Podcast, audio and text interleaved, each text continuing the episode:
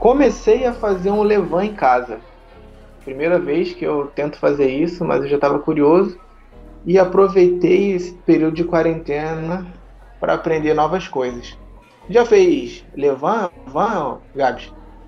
Pô, então, entrei nessa, nessa onda também do Levan, mas quebrei a cara, assim. eu fiz duas vezes e uma, uma eu consegui estragar, não sei como. E a outra ele parece que deu uma azedada, aí eu tive que recomeçar. Agora eu acho que eu já estou num caminho mais, mais próximo do certo, assim, tô vendo mais evoluções, mais bolinhas. Acho que finalmente eu atingi algum caminho, mas ainda não chegou o tempo suficiente para usar. É uma parada que já vinha me, me, me intrigando há um tempo, essa questão do, do levar, mas eu pensei que tinha que ser alguma coisa mais complexa. Eu me aventurei fazendo com com farinha de trigo normal. Comprei uma farinha de trigo no mercado. Sei que não é, eles chamam de farinha de força, né, e tal. Eu achei que talvez não fosse dar certo. Fui cultivando, depois de ver vários vídeos no YouTube, o YouTube é ótimo para isso, né? E peguei um pouco dali, um pouco daqui. A primeira deu meio que errado também. Tem que ter muito cuidado com as gramaturas. Não sei, cara. Sei que não deu muito certo.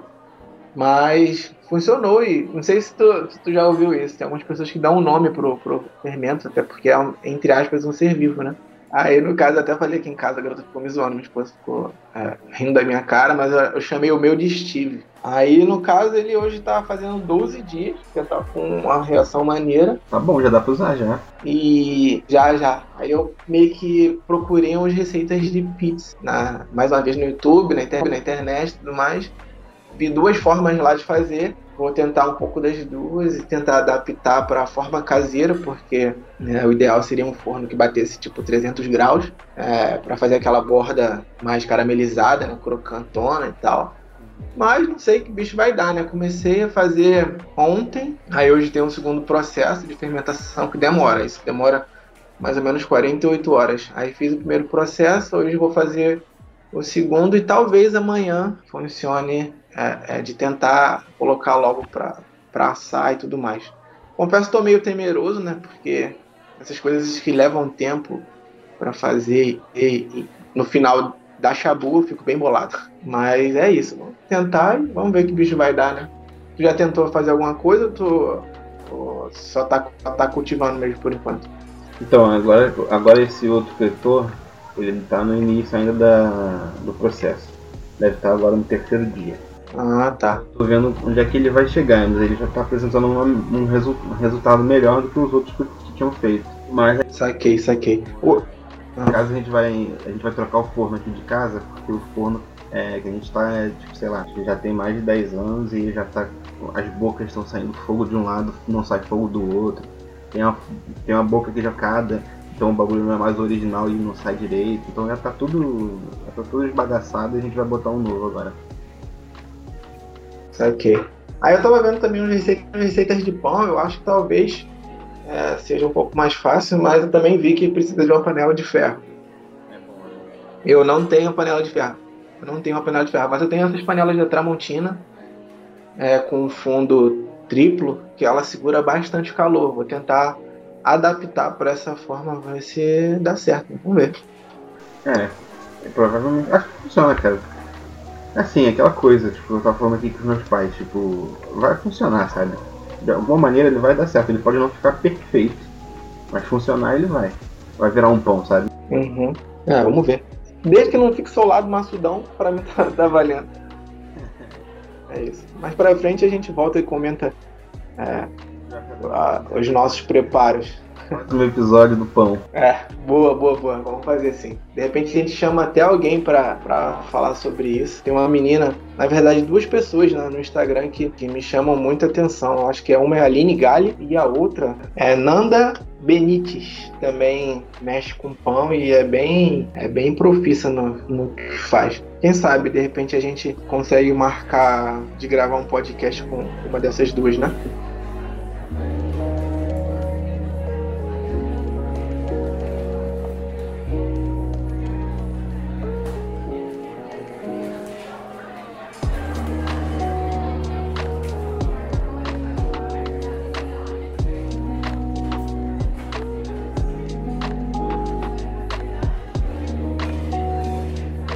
Agora sim, bom dia, boa tarde ou boa noite, dependendo do horário que você estiver ouvindo esse podcast. Eu, eu sou Alan Alves e esse é o podcast do blog Prova Degustações. E comigo mais uma vez aqui, meu querido, querido amigo Gabs. Fala aí, Gabs, tudo bem? E aí, galera, tranquilo? Vamos para mais um papinho, ó. Sim, sim, vamos, sim, vamos que vamos. Hoje a gente vai falar sobre alimentação é, nesses últimos 15 anos no Brasil e aproveitar o ganchozinho e falar um pouco sobre delivery. Então, Gabs, é, peguei uma matéria, cara, que eu achei muito bacana, de uma revista bem conceituada no Brasil, chamada Piauí, não sei se você já ouviu falar, falando um pouco sobre a alimentação nos últimos 15 anos assim, do brasileiro. E o quanto está mudando o tipo de alimentação e a forma que as pessoas vêm buscar se alimentar.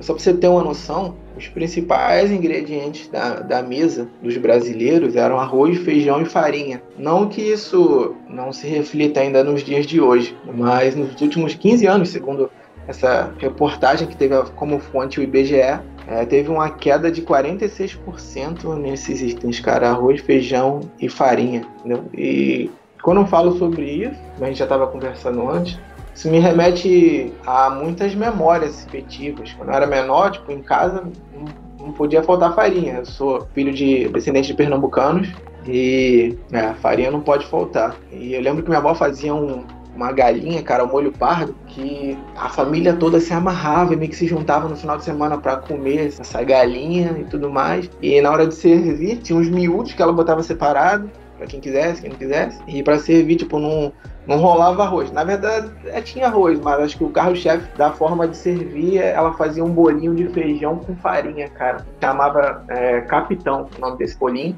E a gente dava aquela chuchada no, no caldinho da galinha e nossa, cara, isso me traz muitas boas lembranças. Não, mas é, é, engraçado, eu também não consigo imaginar aqui em casa sem, sem, ter, sem ter arroz, feijão e farinha, cara.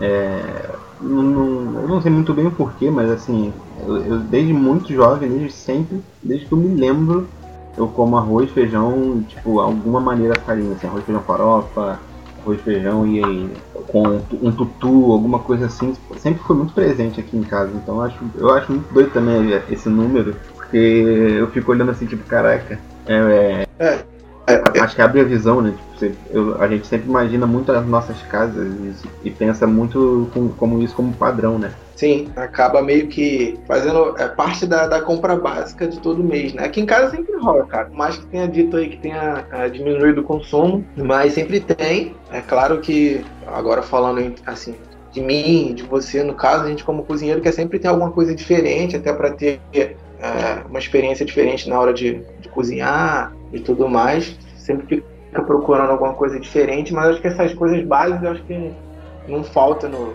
na, na cozinha né, do, do, cozinheiro raiz, é que eu posso chamar assim, né? e outra coisa, estava é, reparando também, ainda voltando para o assunto dessa reportagem, é que boa parte da, da, da responsabilidade dessa queda foi o grande aumento de, de ultraprocessados, cara, nas casas dos brasileiros. Isso é uma coisa que eu já vi em algumas reportagens passando na televisão. Isso, para quem não sabe a definição de ultraprocessados, eu peguei aqui uma referência num site. Então, assim, os alimentos ultraprocessados são formulações industriais à base de ingredientes extraídos ou derivados de alimentos, como óleos, gorduras, açúcar, amido modificado ou ainda sintetizados em laboratórios, como corantes, aromatizantes, realçadores de sabor, entre outros. Ou seja, a gente tem visto cada vez mais o número de, de, produtos ultraprocessados. Não é de hoje que a gente vê propaganda, por exemplo, da Quinó, aquele, se lembra esse cubinho de caldo, caldo de carne, caldo de galinha. Antigamente isso aí era marcava a presença certa lá em casa. É engraçado, aqui em casa eu, eu, pelo menos eu, eu, acho, eu acho que ele dá um gosto, sim, faz alguma diferença na comida, mas eu nunca gostei, mano. Eu sempre, sempre achei. Sempre, é, tipo... Eu via esse bagulho, e isso antes de eu entrar na, no mundo da cozinha, assim. Eu olhava esse, esse cubinho e falava, mano, esse bagulho aí não, não pode fazer bem, sabe? É um cubo de indústria, tá ligado? O bagulho é todo industrial, como é que ela. Não pode, não pode fazer bem. Eu sempre falava isso. E aí, tipo, minha mãe falava, ah, mas dá, dá gosto, você gosta da comida. Eu, aí eu aceitava, mas tipo assim, hoje em dia eu não consigo. Não, eu, eu não. Acho que aqui em casa já não entra um tempo já. Agora recentemente com essa questão da, do corona e tal, até entrou de novo, mas eu já tô tipo assim, uhum. cara, não usa essa parada não. Não pode botar. Mas é, mano, é, é, bizarro. Eu acho que tá rolando como se fosse uma americanização, tipo, eu digo, dos Estados Unidos, né, pra cá os caras já fazem isso há um tempo, né? Tipo, eles já comem super mal, eles já consomem esses ultraprocessados há muito tempo. E o, o brasileiro, de uns tempos pra cá, começou a fazer a mesma coisa, né? Tipo, começou a consumir muito mais fast food no modo geral. E aí, junto disso, começou a consumir muito mais os biscoitos recheados, bolacha com aquelas gorduras, sei lá o que. Tem 500 Sim. nomes diferentes que eh, eles não falam pra gente, né? Uma Sim, né, com certeza. Eu saberia dizer, mas né, o tanto de coisa que a gente não deve poder consumir que tem nessas paradas, eu acho que não tem nem a lista para falar. Sim. Uma das coisas que eu aprendi na, na faculdade, né, porque eu estava estudando, assim, na a matéria, se não me engano, acho que era de nutrição. A gente aprende um pouco sobre isso e é fundamental que as pessoas, ao comprar né, qualquer item, leiam o rótulo, cara. Então, se você chega e tenta ler o rótulo, na parte lá dos ingredientes e tudo mais. Não sei se você sabe, é, meio que por lei, cada ingrediente tem que ter assim uma ordem certa para ele aparecer no, no, rótulo. Ou seja, os que aparecem primeiro, na, tipo assim, ingredientes, dois pontos. Os que aparecem em primeiro lugar são os que têm maior quantidade dentro do, do alimento lá, do, do ultraprocessado, no caso. Vamos pegar, por exemplo, uma, um biscoito recheado. O biscoito é de chocolate. Aí você vai lá ler o biscoito, a embalagem. Aí tem lá, começa já com açúcar, aí depois vem é, gordura, não sei o que, hidrogenada, sei lá. Aí depois vem aromatizante, é, corante. Aí depois lá no meio, dependendo da, da ordem, vem chocolate, sabe? Cacau, não sei o quê. Ou seja, a maior parte do que foi feito, do que foi utilizado para ser feito o biscoito, não é chocolate, sacou? Aí isso, é, isso veio meio que para ajudar o consumidor a entender o que, que ele está consumindo. Só que o brasileiro não tem esse costume de ler rótulo, de ler embalagem e tudo mais. Ele pega, acho que nem você falou aí, né? Acha gostoso e vai ficar bom e vamos que vamos. Pega e pronto, sacou? Também, então, com do cultural também, né? Tipo, uma coisa aqui em casa que a gente usa de vez em quando, mas é o leite condensado. Acho que todo mundo usa leite condensado. Ah, não, isso aí é, é um ingrediente típico brasileiro, né? A confeitaria brasileira meio que dá graças ao leite condensado, né? Meio com orgulho nacional. Mas a parte que eu fico pensando, oh. cara, é que tipo, o leite condensado eu acho que o bagulho é quase criminoso, assim, a gente consumir a parada. É tanto açúcar, cara, tanto açúcar. É, ah. assim, é surreal, é surreal. É, é, um negócio, é um negócio que é meio concentradão, né? Então o volume de açúcar é bem alto. Não, gostoso pra caramba, muito bom. Mas que bagulho açucarado. Sabe que vai ter hater aí dos consumidores de brigadeiro comentando que, que vai comer o leite condensado mesmo, vai comer o brigadeiro e dance. É, não, eu, eu, eu como também, mas assim, eu, eu evito. Hoje em dia. Hoje, parcimônia, né? Eu, eu, evito bastante, assim. Sim, sim. E a gente vê, tem visto um aumento também de sal e açúcar. Eu não sei se você sabe também. Boa parte desses alimentos ultraprocessados, eles vêm carregados de uma grande quantidade de sódio. Entendeu? É. Então, a gente mais uma vez tem que prestar muita atenção a, isso, porque ao ingerir grande quantidade de sal, a pessoa mais nova, de repente nem sinta tanto, a não ser que tenha alguma doença é, é genética já dela que venha já de novo. Mas geralmente as pessoas mais novas não ligam, né? A alimentação completamente bizarra, tipo Coca-Cola e biscoito recheado direto durante o dia, saca? Aí, tipo, ao longo do, do, dos anos, isso vai se agravando e a gente vê aí, né, o aumento de, de obesos e hipertensos aí no, no Brasil como consequência disso, né? A má alimentação. Não, e assim, eu, eu até me incluo nessa estatística, cara. Eu, eu mesmo me alimentava muito, muito mal, assim. E aí depois quando eu comecei a ter mais criatividade, assim, mais vontade de cozinhar e tudo mais, que fez alterar minha, minha alimentação quase completo, porque quando você começa a cozinhar, você começa a ter mais atenção com o produto que você compra. Uhum. E quando, quando você começa a ter mais atenção com o que você compra, logicamente você começa a evitar de comprar as coisas tipo ultraprocessadas, porque você fica, tá, é, por exemplo, batata frita, tem aquela batata frita congelada. Só que ela passa por vários processos de conservação que deixa de ser uma batata frita normal. E aí tipo, você pode fazer a mesma Exatamente. resultado comprando batata. É, exatamente. Só para deixar claro aqui pro, pros ouvintes e tudo mais, tem uma, a definição, tipo assim, três formas de definir os alimentos. Tem os in naturas, in natura, que no caso a gente pode colocar arroz, feijão, ovos, carne. Assim, alguns podem ser classificados como pouco processados, macarrão, se enquadra aí e tal. Aí tem os alimentos processados, tem, tipo, a gente pode pegar como exemplo o óleo e o açúcar, que já rola uma espécie de processamento também. E os ultraprocessados, que a gente já falou, né? Tá aqui tá os biscoitos, bolo, massa de pizza, é, dessas paradas que já vendem aí, né? Sadia, essas, essas coisas que a gente encontra no, no mercado. E os alimentos processados é, também, a gente pode citar aqui o pão e o queijo, né? Que é algo que é mais básico, né? Não chega a ser tão, tão complicado, mas já rolou também um, um processo de transformação na parada. É, eu, eu, acho que uma boa maneira assim né, de todo mundo, acho que da gente entender é que os ultraprocessados são, em modo geral, né, nem todos são, mas são aqueles produtos que a gente compra prontos, tá ligado? Tipo, um biscoito já tá pronto, Sim. é ultraprocessado. É. Pizza pronta, Sim. ultraprocessado. Lasanha pronta, ultraprocessado. Tudo, tudo isso que já vem, tipo, mano, esquenta e come, essas coisas assim, é é, é ultraprocessado. Tipo assim, a gente deveria fugir Sim. disso, na verdade. Eu, eu pelo menos tenho essa impressão. Porque dá para fazer igual com outros produtos mais baratos dentro do mesmo mercado que a gente vai, sabe? Sim, verdade, cara. Verdade. E essa, nessa pesquisa, ainda voltando um pouco aqui para essa, essa, pesquisa, é, mostra o quanto de, assim, de influência tem uma pessoa que tem mais dinheiro com relação aos níveis é, é, de consumo dessa, dessa classe, né? De ultraprocessados, processados e tudo mais.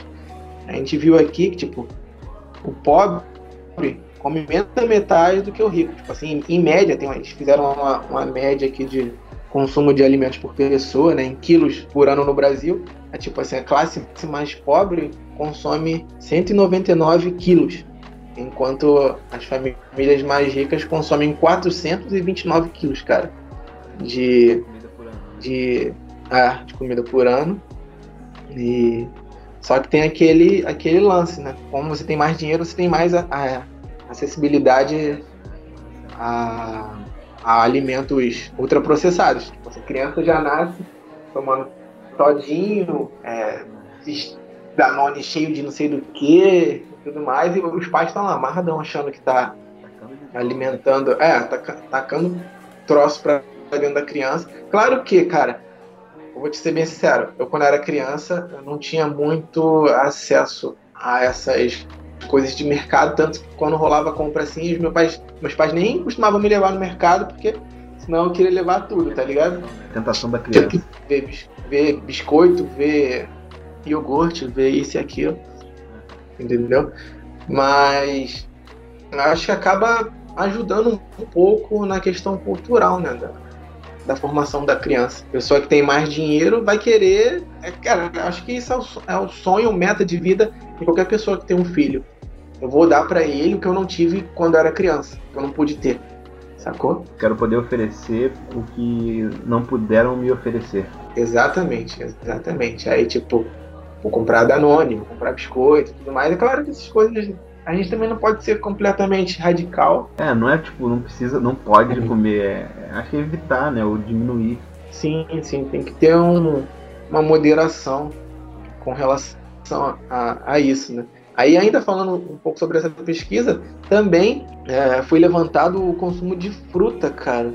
Tipo, eu não sei se você tem muito costume de comer fruta. Eu depois que eu comecei a, a, a, Sempre gostei, né? Mas depois que eu comecei a, a fazer mais prática de atividade física, eu comecei a consumir mais banana e sempre quando acho uma oportunidade assim, eu compro abacate também, que é, dizem que é uma gordura boa e tudo mais. Mas banana quase nunca falta. Mas eles pegaram aqui na, na, na pesquisa e colocaram, usaram como exemplo os morangos.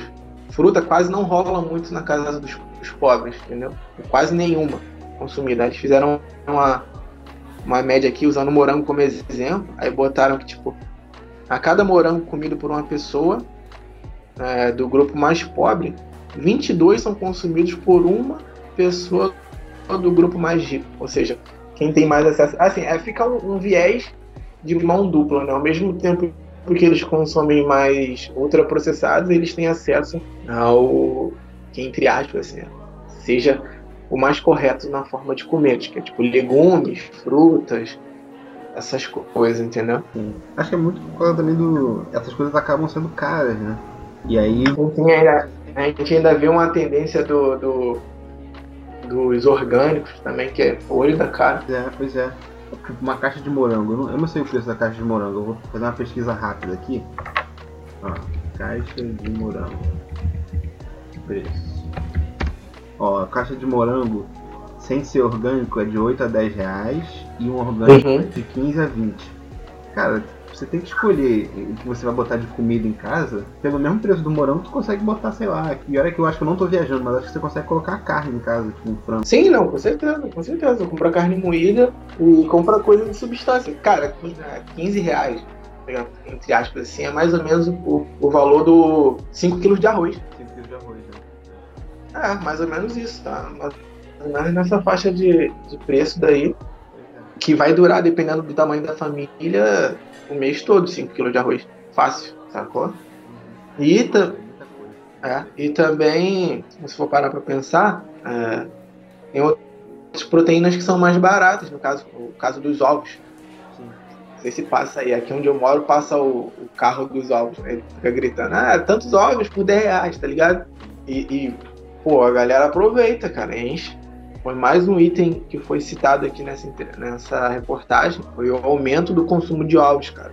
Subiu 94% a quantidade de, de consumo de, de ovos, porque é uma parada que é acessível, é proteína básica, é saudável e que nem a gente também estava conversando mais cedo, é um negócio que você consegue ter a maleabilidade de consumir em diversas horas do dia. Você pode comer de manhã, ovo mexido, café da manhã, pode almoçar ovo frito e de repente pode usar uns ovos para fazer um bolo para de tarde ou jantar de noite, sabe qual é?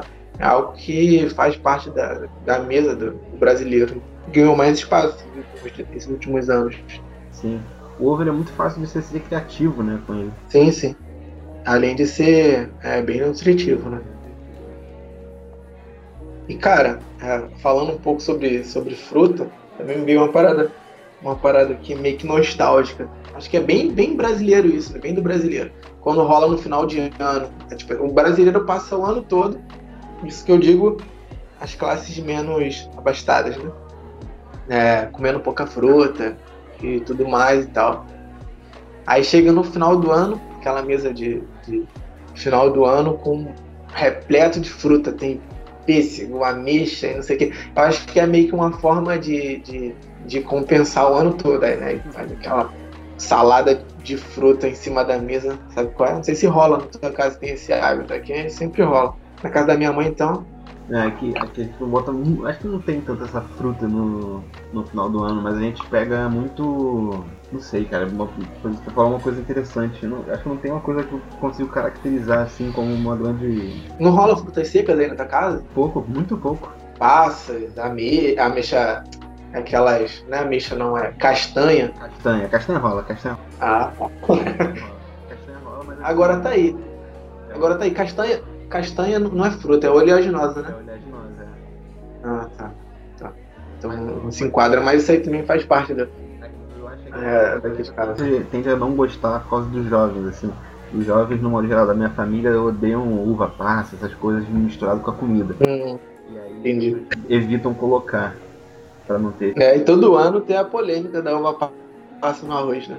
Eu, cara, eu, eu, eu gosto. Eu gosto de uma comida não. tem um docezinho. Pô, eu gosto também, cara. Tem que ter, pra mim, ou no arroz, ou então na, na, na maionese, sei lá, mas tem que ter. Eu gosto. Pra mim, é, é tem sabor de, de infância também esse negócio, cara. É, eu, eu, eu tô dentro desse, desse time também, time uva passa.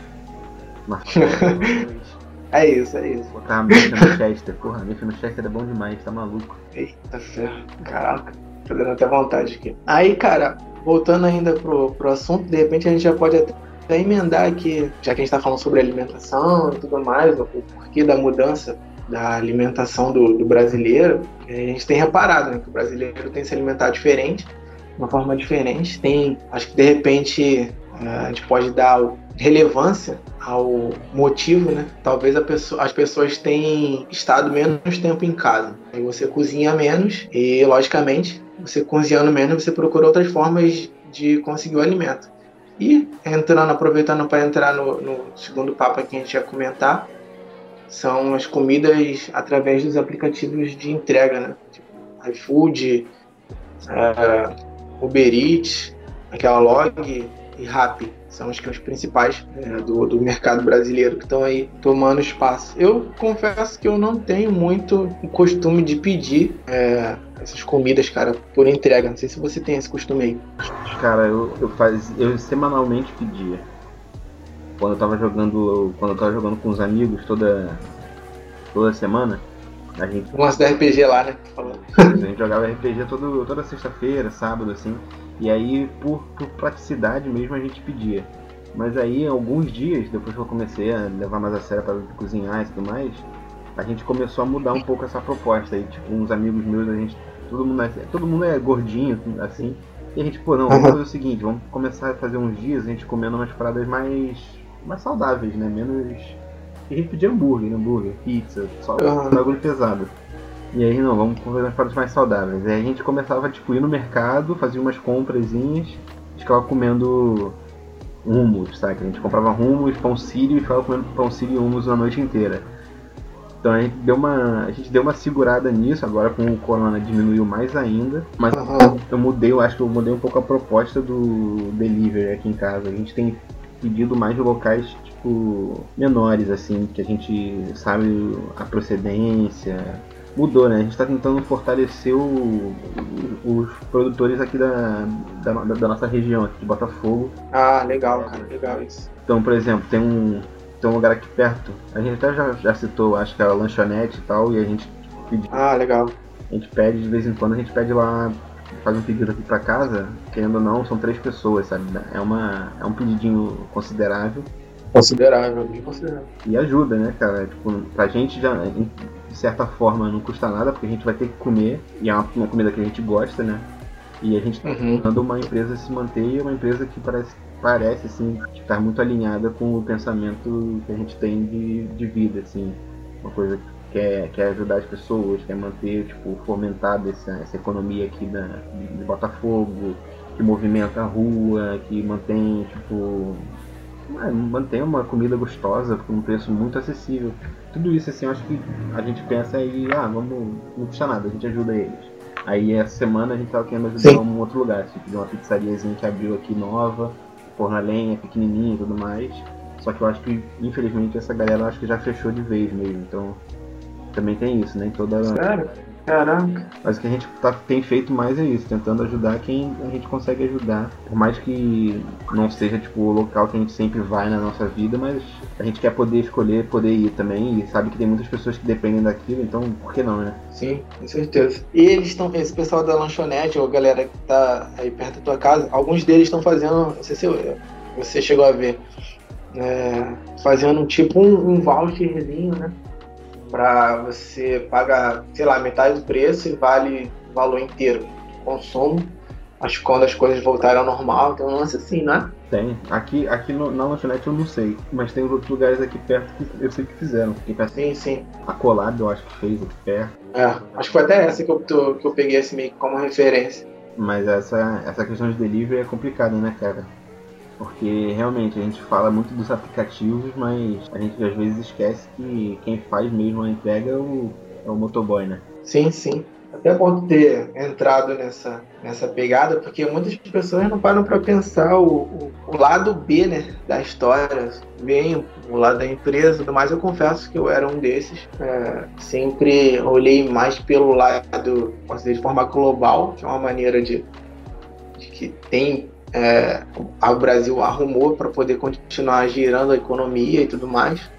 Só que, e quem está de frente nesse momento que a gente está vivendo, né? ainda pandemia, corona e tal, quem está de frente diretamente com, com o vírus que está na linha de frente lá, a gente para para pensar o quanto essa galera tá ralando, que, tipo, tem família, tem pais de família também que meio que se arrisca a sair de casa e pode trazer a parada para dentro de casa, sabe?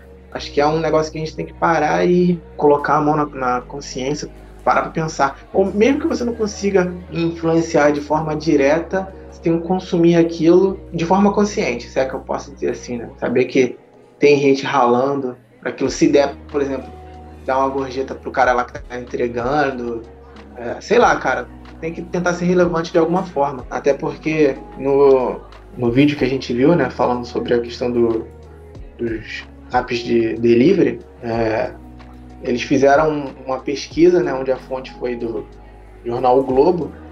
E, pô, essas quatro empresas, Rappi, Uber Eats, Log e iFood, elas movimentam 17 bilhões de reais, cara.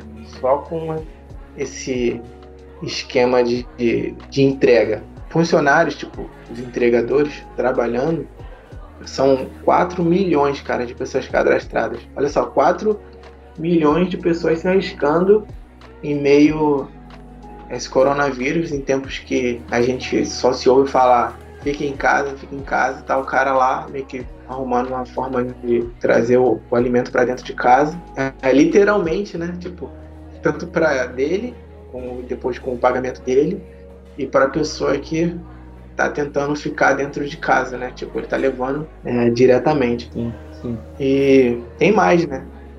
É, não, eu acho que é isso mesmo, cara. Tipo, a galera, a, a galera que tá fazendo isso, né, que tá trabalhando com delivery, não teve a, a quarentena. Eu acho, eu não, não tenho como afirmar isso, mas eu acredito que tem mais pessoas devem ter entrado para esse mercado, né, de ser delivery man, sei lá como é que se chama essa pessoa, o entregador, né. Uhum. Mais pessoas devem ter entrado porque, querendo ou não, isso acabou, é, acabou gerando uma demanda de mercado de mais entregadores, né? Sim. Sim, sim. Não, com certeza. Essas são as empresas que eu posso dizer que estão surfando na onda né, dessa, dessa crise, né? Só que a que a gente viu também na, no vídeo lá e tudo mais, boa parte delas não fornece o, o material necessário para que, que essa galera possa fazer um, um, um serviço minimamente bem feito. Ou seja, tipo, as empresas não fornecem as motos, bicicleta, capacete, nem as maquininhas de cartão eles fornecem, cara.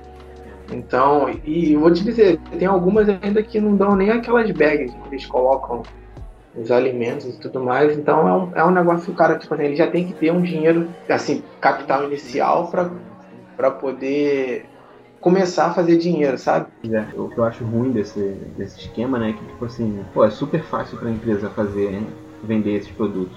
Tudo bem, a, a, empresa precisa lucrar, tá, tá, tá, tá, tá, tá, tá, tá, capitalismo, onde a gente vive, mas assim, Sim. pô, tu pode oferecer o mínimo pro cara. Tu não, tu não quer pagar a moto, beleza, tu não precisa pagar a moto pro seu funcionário, mas você divide a moto com ele. Por que não? Sim. Sim. Não, lembrando que eles não têm nem plano de saúde, cara. Pois é, tipo, você tem que oferecer o mínimo pro cara. E aí é aquela coisa que ele, que ele pode falar, né? Que, tipo, parece que essas empresas elas tipo, se desvinculam dos entregadores exatamente para não ter que fazer isso. E aí Sim, é. é o lado selvagem, né? Que a gente chama do capitalismo. É, tem um, um, contrato deles lá que eles. É engraçado, né? Eles usam uma fala tipo nós, nós, nós, nós, só que na hora do, do vamos ver, tem a separação, né? São os entregadores e a empresa separados. É, tipo, enquanto você, enquanto um lado está sendo valorizado, é uma equipe. Mas aí Sim. alguma coisa deu errado, não, não, é você que está fazendo. Não sou eu, não é Sim, bem isso, cara, bem isso. Então, é, de repente, talvez uma das saídas, além de ter essa consciência do, do se você está consumindo, se é uma, você já consome já há um tempo, isso, dessa forma que eu estou dizendo, é o espectador que vê todos os dias nas redes sociais lá, o, o Instagram do, iFood, de, de todas essas aí, o entregador sorrindo e tudo mais, e ele acha legal. Então, se você acha bacana isso, tenta valorizar, né? Tipo, dar um, um algo a mais para essa galera, sei lá, velho, tipo, não tentar não ser escroto, porque tem muita gente que pede comida e meio que desvaloriza o, o entregador e já vi muita gente rechaçando é, os entregadores e tudo mais. E, se possível, é, fazer que nem tu tá fazendo, de repente pedir diretamente do, desses microempreendedores que trabalham com entrega própria, de repente desvinculado, não tem nada a ver com essas empresas, né? Acho que você já está contribuindo diretamente e eu acho que esse dinheiro já vai direto pro, pro colaborador, que no caso já faz parte da empresa, e é uma forma da empresa manter também o, os funcionários nesse tempo e tal. Sim, ah, e, é, e é aquela coisa, né? Tipo, normalmente esses caras que estão têm vindo, esses entregadores que vêm da, da, da, própria empresa ou são focados né, do, de algum local, eles ainda assim vêm com um bag de iFood, Rap, sei lá. Então o cara ainda tem que fazer outros trabalhos de qualquer maneira porque Sim. Com, complementar, né? né ele precisa complementar essa renda, mas é, eu sempre prefiro, cara, porque eu, eu, eu pessoalmente não sei qual, até onde essas coisas do aplicativo funcionam, quanto que eles recebem, eu não sei como, como funciona isso. Não sei qual é o acordo entre o empregado e tal. Mas o. Mas assim, o aplicativo ajuda, ajuda bastante no, em comodidade e no dia a dia mas tem, tem maneiras mais fáceis de fazer assim hoje em dia de comprar. Eu, por exemplo, prefiro, acho mais fácil eu comprar pelo Instagram. Então, tipo, empresa uhum. que aceita fazer pedido pelo Instagram, pra mim é tipo paraíso, assim. Sim, sim, com certeza, com certeza. É quase que um, uma ferramenta de lazer atualmente. Então tô, tipo, tô no meu Instagram, aí, pô, vê uma comida interessante, ah, vou pedir pelo Instagram. Aí já abro o direct, mando lá um pedido e acabou, muito mais fácil. Ah, com certeza. Você fala diretamente com, com, com a empresa e tudo mais, e a maioria da galera que atende pelo Instagram são micro, né? Porque quando o cara chega de uma, é, uma forma que ele já tá grande, dificilmente ele vai atender pelo, pelo Instagram. E quem vai atender pelo Instagram ali é alguém de publicidade e tudo mais, que só vai fazer postagem e vai responder pouca coisa nos comentários, mas dificilmente você vai conseguir ter um contato direto com, com empresa grande através do, dos directs e tal. Então é, é, é, legal mesmo esse teu ponto de vista aí, cara. Basicamente é isso que a gente tinha para falar. É, acho que o Brasil, acho, acho que o mundo inteiro, né, tá sofrendo muito, é, graças a esse coronavírus aí, né, e tal a forma de, de se alimentar já estava sendo vista com outros olhos já há um tempo. Só que é aquilo, né? O ser humano é, sempre consegue se adaptar às indiferenças que vão surgindo. Mas graças a esse coronavírus surgiu esse, essa forma de, de adquirir alimento e tal. Porque eu acho que tem que ter uma consciência, tanto para quem vai pedir e tanto para quem tipo, tá do lado de lá, né? De uma empresa olhar mais pelo, pelos funcionários e tudo mais. É mas é aquilo, né, cara? Que nem você falou, infelizmente o capitalismo reina e só consegue ganhar cada vez mais espaço. Mais espaço, mais espaço, mais espaço. Mas o lance é esse, vamos fazer a nossa parte. De preferência, tem uma frase que eu vi uma vez na internet, não vou recordar quem falou, mas que tipo assim, desembrulhe menos e descasque mais, saca? A questão do. É, tipo, menos embalagem mais paradas em natura e tal. Boa, boa. Acho que pra, pra fechar, acho que de repente essa frase se, se faça valer bastante. Eu gostei dessa frase, cara. Vou adotar ela. boa. É isso, cara. Fechamos o nosso papo aqui. Se alguém quiser falar um pouco, quiser expor um pouco, um pouco do, de algum acontecido em meio a esses dias aí sobre delivery ou tipo de alimentação se mudou, quiser falar, pode falar e mandar pelo direct e tudo mais, ou pro nosso e-mail, né, que é pdsblog contato arroba gmail.com. Pode mandar um e-mail lá e que a gente troca uma ideia bacana e de repente traz como pauta no próximo podcast. Gabs, quer deixar algum, algum agradecimento, alguma consideração final aí e tal? Sempre agradecimento de estar participando aqui. Tô achando muito legal fazer esse podcast, principalmente nesse tempo de quarentena. Tá sendo uma boa maneira da gente externar coisas que a gente guarda, né?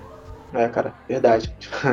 A gente acaba muitas das vezes vendo o que está acontecendo lá fora, só que meio que fica privado do, de troca de informações com outras pessoas, né? Então é isso. Então eu quero deixar o nosso agradecimento a você que parou para ouvir o nosso podcast aqui. Seja sempre bem-vindo. Se possível, recomende para os amiguinhos, para que a gente consiga ter um alcance maior e, quem sabe, trazer coisas diferentes aqui. É, de repente, representantes de empresas, de restaurantes, grandes nomes da, da cozinha e tudo mais, e que a gente consiga ter mais relevância nesse cenário atual que a gente está vivendo. Quero deixar só os nossos agradecimentos e é isso. Até o próximo programa. Falou!